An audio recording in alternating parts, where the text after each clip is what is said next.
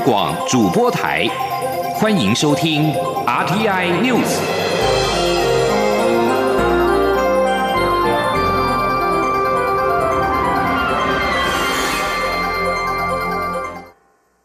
各位好，我是主播王玉伟，欢迎收听这节央广主播台提供给您的 RTI News。今天是二零一九年七月十四号，新闻首先带您关注两岸焦点。上海千和益公司旗下十二名台湾分析师传出被控诈欺，九号遭到警方逮捕。据了解，这些台湾分析师不具备在中国执业的资格，正在协助警方厘清是否涉及违法建股、老鼠仓等情事。违法建股指的是向投资人推荐个股报名牌，中国法律并不允许。一段时间以来，已经传出多起中国执法单位清理相关的 App 与平台的讯息，而老鼠仓则是煽动股民买进指定个股，并且趁机在高档出售股票，导致散户被坑杀。对此，陆委会在十三号下午证实此事，表示此案有九人交保候审，三人被拘留。刑事局已经要求陆方依据两岸共同打击犯罪与司法互助协议，通报我方相关资讯。海基会也将适时提供协助。请听央广记者刘品希的采访报道。媒体报道，台湾分析师最大群落上海千和益公司涉嫌诈欺，被上海警方搜索，其中十二名台湾分析师被逮捕。对此，陆委会发言人邱垂正十三号下午表示，政府十分重视此事，警政署刑事局已经向陆方联系窗口查证。确实有十二名台湾分析师遭上海警方逮捕，其中九名取保候审，三名刑事拘留。刑事局已经要求陆方依据两岸共同打击犯罪与司法互助协议，通报我方相关资讯，包括刑事拘留者的姓名、案由及羁押处所等。或相关机关将密切追踪后续情况，确保国人应有的权益。海基会也已经透过上海台商协会持续了解这个案子，并是提供相关协助。邱垂正呼吁中国大陆应该审慎优先处理涉及台湾人民人身安全与自由的案件，确实履行两岸共打有关人身安全通报的规定，以保障我人民的司法权益。他说：“陆委会在此要呼吁中国大陆，任何涉及台湾人民人身安全与自由的案件，都应审慎优先处理，并践行。”公开透明的正当法律程序，确实保障我国人在中国大陆的司法权益，同时也为相关人员的家属赴陆探视提供便利。邱垂正表示，政府也要提醒赴陆发展的国人，中国大陆的法律规范与司法制度与台湾或者国际民主体制有非常大的不同，在陆生活及发展应该谨慎注意人身安全等风险。央广记者刘聘熙在台北的采访报道。另外，在此案当中，上海千和益公司的台柱之一是新党总统参选人杨世光。传出杨世光因为回台湾宣布参选总统，逃过一劫。但是杨世光已经在十号飞往上海救人。杨世光十三号下午受访时否认有此事。他表示，二零一四年两岸服贸协议因为太阳花运动而未通过，造成含金融服务业的台商经营范围与台胞的专业证照出现认定标准的争议。这些分析师是两岸服贸协议未签的受害者。对此，陆委会回应，陆方已经在 A 法早收清单，简化相关的执照申请。杨世光所言并非事实。继续关注的是总统出访的行程，在海地的邻国多米尼加，于去年与台湾断绝外交关系之后，台湾总统蔡英文在当地时间十三号下午，台湾时间十四号清晨抵达海地访问，巩固当地对台湾的支持。蔡总统走访加勒比海四友邦的民自由民主永续之旅，首站来到海地首都太子港，会晤海地总统摩伊士以及其他的高层官员。海地政府也发表声明，表示欢迎蔡总统到访，凸显海地与台湾之间的建设性关系。此行将界定巩固海地与台湾合作的最佳策略。而蔡英文总统稍早在出访过境美国纽约时，美国联邦众议院外交委员会主席恩格尔与首席议员麦考尔在今天一同发出了声明，表示美国跨党派议员欢迎台湾总统蔡英文到访纽约，称许台湾是坚定的伙伴，美台关系比以往更加重要。蔡英文总统在稍早离开美国之前，在纽约中央公园与民众健走互动，一群人在阳光之下有说有笑，气氛相当的轻松。一群刚好到纽约参访的台大医学院学生，临时到中央公园等候蔡总统，也如愿合照签名，让他们相当的兴奋。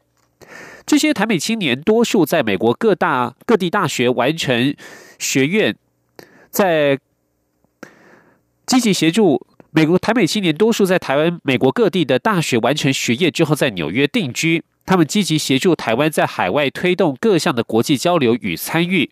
蔡总统希望透过他们的交流，了解目前在海外台湾青年的想法，并且鼓励他们把许多好的想法以及专业带回台湾。总统以及这一群年轻朋友顶着艳阳在公园里散步，其中有许许多人是推着婴儿车，带着小朋友一同参与，一路上有说有笑。小朋友还请蔡总统在书本及衣服上签名。蔡英文总统在受访时表示，他问这些年轻人星期六是不是很难早起，还问他们周五晚上都在做些什么。媒体问蔡总统是否希望他们明年大选回台湾投票，总统还开起玩笑，气氛相当的轻松。随后，总统在美国在台协会 AIT 主席莫健的陪同之下，登船游览哈德逊河，远眺哈德逊河岸公园、世贸中心一号大楼、华尔街金融区、爱丽丝岛以及象征自由民主的自由女神像。之后便结束在纽约的过境行程，前往这一次的出访的第一站海地。继续关注的是台美之间的军售案。美国议员表示，国会可能很快就会收到出售给台湾 F 十六 V 战机的请求。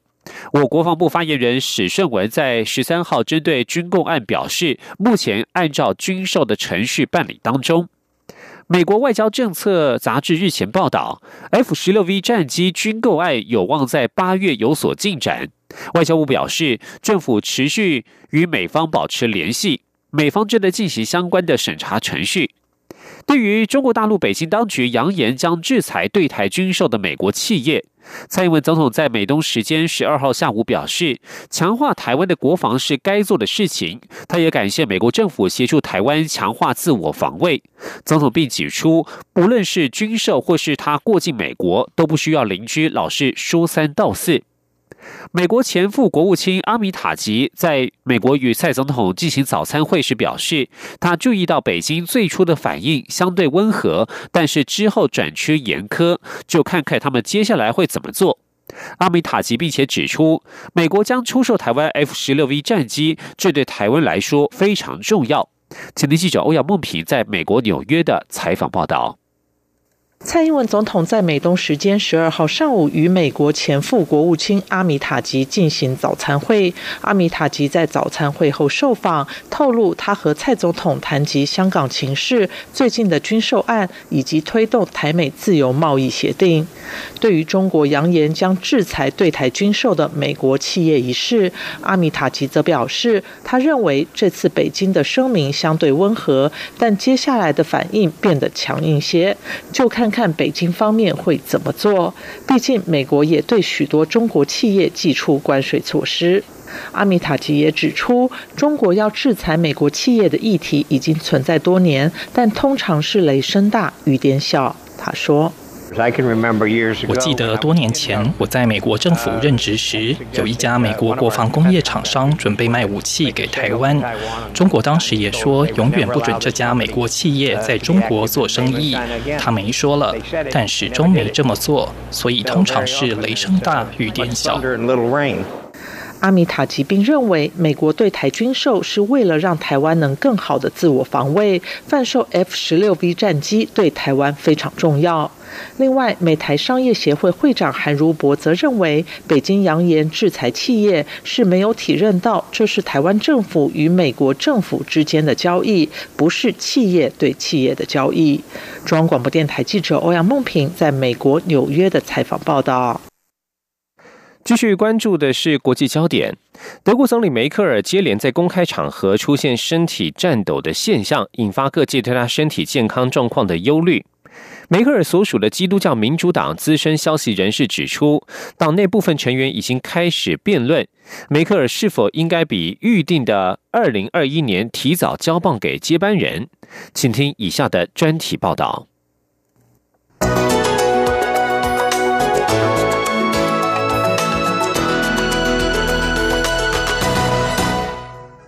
六十四岁的梅克尔，十日在柏林迎接芬兰总理林内时。再次出现身体颤抖状况，持续大约一分钟。这是三星期以来梅克尔身体第三次出现颤抖。梅克尔在今年六月十八日和六月二十七日两度发生类似情况，在这两次，他都是站着不动，没有说话时出现颤抖异状，而在开始走动后又恢复正常。第一次是在迎接乌克兰总统泽连斯基到访时。他在迎宾检阅礼期间抽搐颤抖。当天天气炎热，梅克尔后来声称喝了三杯水以后就好多了。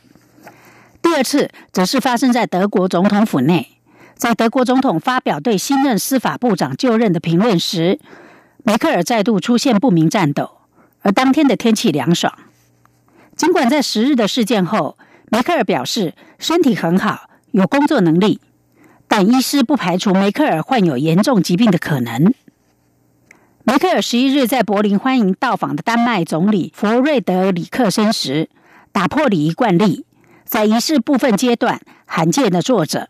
梅克尔先是站着欢迎弗瑞德里克森，但后来在军礼致意、演奏国歌时，一改站着的惯例，与弗瑞德里克森一起坐着，之后步行检阅部队。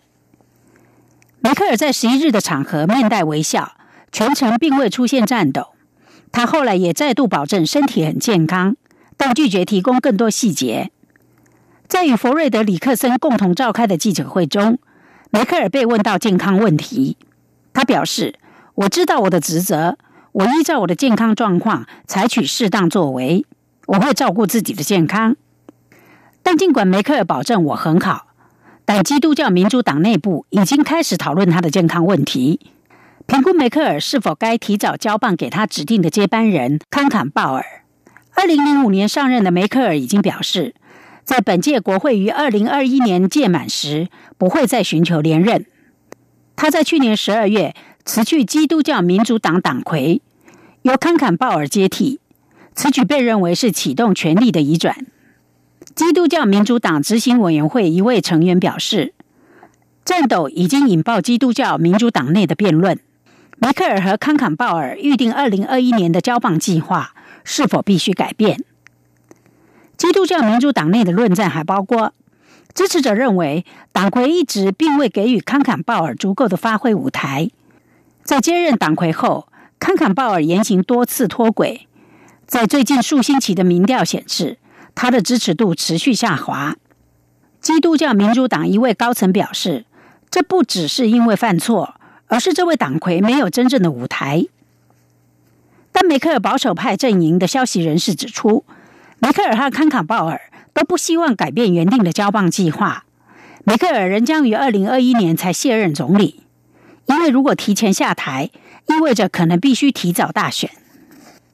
不过，二零二一年交棒计划目前面临的真正威胁是，基督教民主党的盟友社会民主党可能在今年秋天德东三个邦的选举后退出执政联盟，因为根据民意调查，社会民主党势必输掉图林根邦、萨克森邦和布兰登堡邦这三个邦的选举。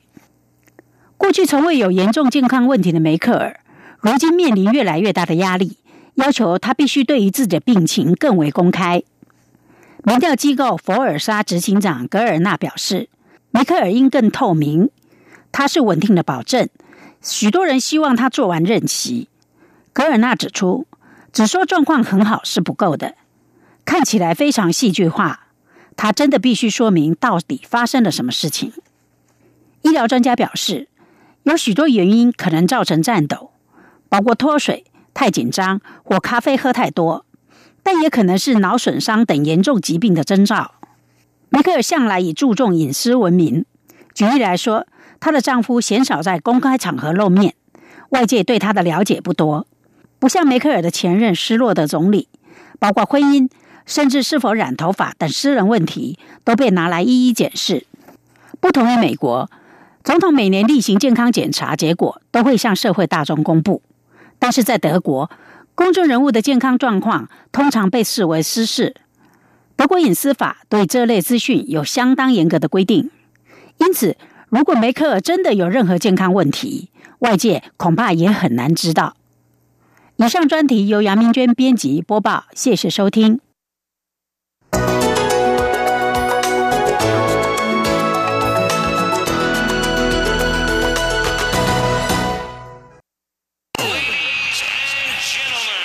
里是中央广播电台台湾之音。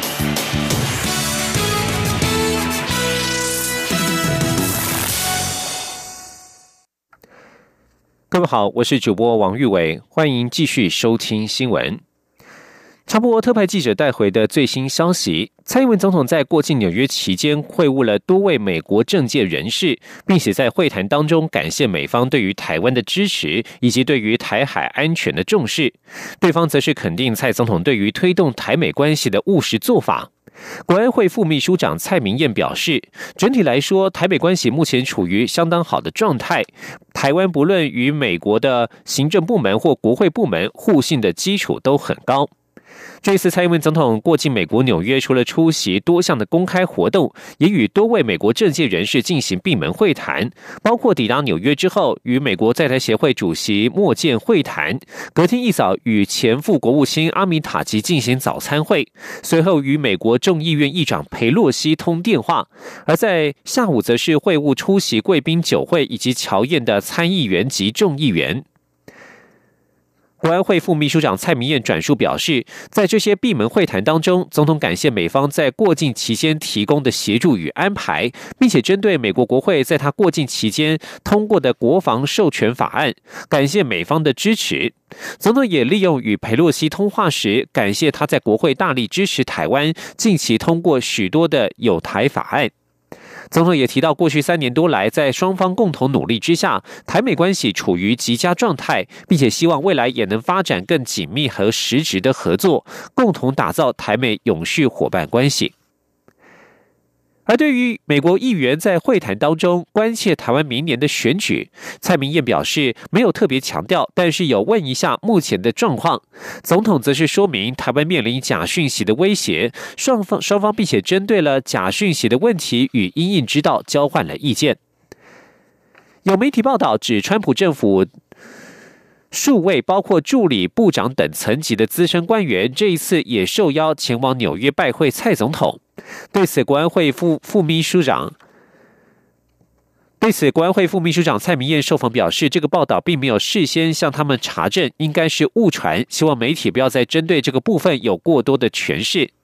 蔡明燕指出，总统这一次相关的过境安排都是基于台美之间长期默契所发展出的互信及经验。我方在过境期间不会有刻意的操作或不必要的新闻渲染。他特别针对这一则报道做出了澄清。继续关注国内的二零二零总统大选的初选相关的新闻。国民党的初选民调到今天晚间即将截止。下周一将公布民调结果。如果初选落败，是否会脱党参选？候选人郭台铭始终没有把话说死，外界也是不断的力拱郭科佩。对此，郭台铭十三号表示，他很高兴大家有各种的建议，任何选项他都会列入考虑。等到民调结果公布之后，他才会决定下一步要怎么走。请听央广记者刘品熙的采访报道。国民党总统初选民调进入尾声，将于十四号晚间截止。候选人把握周末两天做最后冲刺。郭台铭十三号一早便从台北信义区出发，站上战车游街拜票，下午则赶到彰化参加郭台铭之友会成立活动。彰化也是他全台跑透透的最后一站。外界相当关注，如果他初选落败，是否会脱党参选？郭台铭十三号下午受访时重申，他还在拼最后两天，他认为自己还是有希望，一切都等到十五号民调公布后再做决定。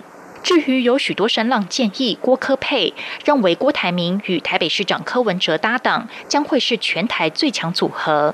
对此，郭台铭说：“很高兴大家有各种建议，任何选项他都会纳入考虑。”他说：“我是觉得我很高兴呢，大家有任何的建议，任何的选项我们都会列入，只要中华民国赢，只要啊我们能够在啊两。”两千年的大选，能够这个组成胜利者联盟，能够保住中华民国，让中华民国在全世界发亮发光，我想这就是我的目标。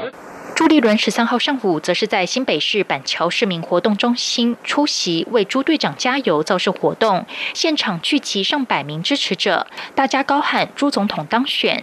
朱立伦表示，他相信郭台铭不会与第三势力合作。十五号民调出炉后，全党都会团结在一起。高雄市长韩国瑜周末没有公开的施政行程，不过十三号下午，他在脸书发布一支影片，玩起近来风靡全球社群网络的瓶盖挑战。韩国瑜先是以额头旋开瓶盖，接着再用标准姿势回旋踢，成功踢掉瓶盖，并表示踢瓶盖很容易，两只脚。一只脚民主，一只脚自由。我是用自由这只脚，一秒钟就解决。透过时下流行话题拉拢年轻人的意味浓厚。国民党将于十五号上午八点进行民调资料拆封统计，计票过程将全程直播。预计当天上午十一点举行记者会，宣布民调结果。党中央邀请五位候选人一同出席记者会，韩国瑜、周其伟、张亚中都会到场。朱立伦与郭台铭则将分别另行举行记者会，说明对于初选结果的心情以及未来动向。但郭台铭表示会再看看能否调整既定行程。央广记者刘品熙的采访报道。而在民进党方面。民进党前秘书长、副秘书长徐家清日前离职之后，遗留下副秘书长的职缺。根据中央社报道，太阳花学运领袖林非凡将接任民进党副秘书长。十五号人事发布之后就上任。蔡英文总统、总统府秘书长陈菊近期都和林非凡见过面，也很高兴林非凡加入民进党团队。民进党秘书长罗文嘉十三号受访时仅表示，对于任何人事经过最后确认之后才能对外发布。知情人士指出，罗文嘉在寻找接替徐嘉欣的人选时，就曾经探寻林非凡的意愿，但林非凡基于与时代力量较有渊源，从来没有想过要加入民进党而婉拒。这几个月以来，罗文嘉与民进党主席卓荣泰持续与林非凡保持互动。林非凡觉得民进党和过去不一样，经过半年双方互信认识之下，就做出了决定，同意加入民进党团队。现年三十一岁的林非凡曾经就读于成功大学政治学系、台湾大学政治学研究学系，在二零一四年参与太阳花学运，当时成为知名的学运领袖。而对于林非凡将加入民进党接任民进党副秘书长的职位，蔡英文总统在美国受访时表示，他期待民进党更加包容，吸引各个世代的人才加入，才能够与社会持续接轨。总统在美国受访时证实，他确实曾经与林非凡见过面，并且并且表示两人聊了很多。总统府发言人张敦涵则是补充说明，总统欢迎在相关工作场域上有新血的加入，并且有包容性，但是总统不会涉入党务，也不会就个别党务人士发表看法。台湾市长郑文灿在美东时间上午。十二号上午与蔡总统一起出席在纽约举行的台美企业高峰会。对于二零二零大选出现蔡正配的呼声，郑文灿表示，政治人物当选之后便与选民有个无形的契约，因此他会将市长的角色做好。至于二零二零大选，他会扮演支持者的角色，尽量帮助蔡总统连任。前天记者欧阳梦平在纽约的采访报道。桃园市长郑文灿应美国国务院邀请，于美东时间十一号出席由美国商务部主办的二零一九全球城市挑战论坛开幕，并分享发展智慧城市的经验。之后便由华府转往纽约，与率团出访正在纽约过境的蔡英文总统共同出席十二号上午举行的台美企业高峰会。郑文灿在会前受访，被问到他与蔡总统的合作无间有没有可能延续到二零二零年大选。是否可能担任蔡英文总统的副手？郑文灿表示，所有政治人物当选后，与选民之间有个无形的契约，对自己也应该有所期许，要完成任期中的每项工作。因此，他会把市长的角色做好，把桃园的工作做好。至于二零二零年大选，他会尽量帮助蔡总统连任。他说：“呃，我会尽力帮忙蔡总统。哦，这个不只是落实。”执政的理念啊，也希望完成连任的目标。不过，我想哦，我的主要的责任就是这个作为一个选战的支持者，我来扮演这样的角色。郑文灿此行到华府，也拜访了美国众议院议长佩洛西。郑文灿表示，他除了送给佩洛西代表桃园市的市鸟蓝雀瓷盘，也代表蔡总统转送降龙的琉璃。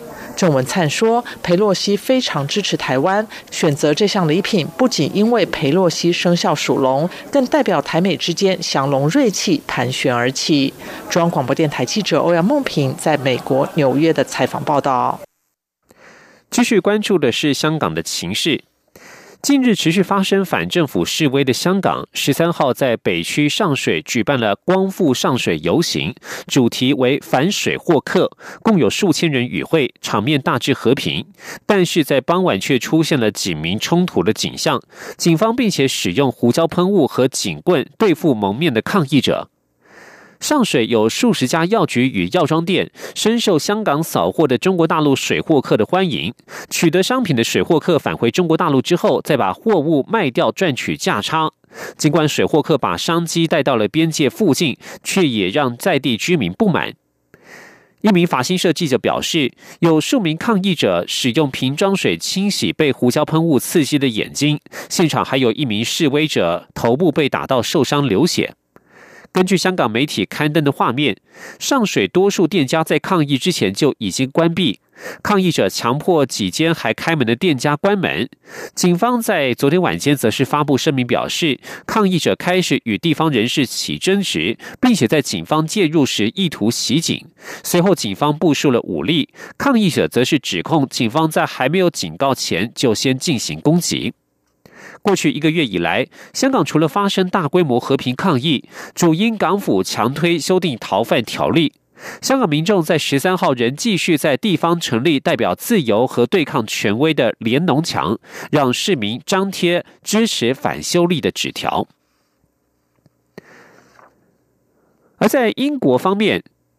计划前往英国旅游的民众要特别注意，伦敦希斯罗机场有四千名员工投票通过，将在暑假进行罢工，预估将有超过一千万名旅客的行程受到影响。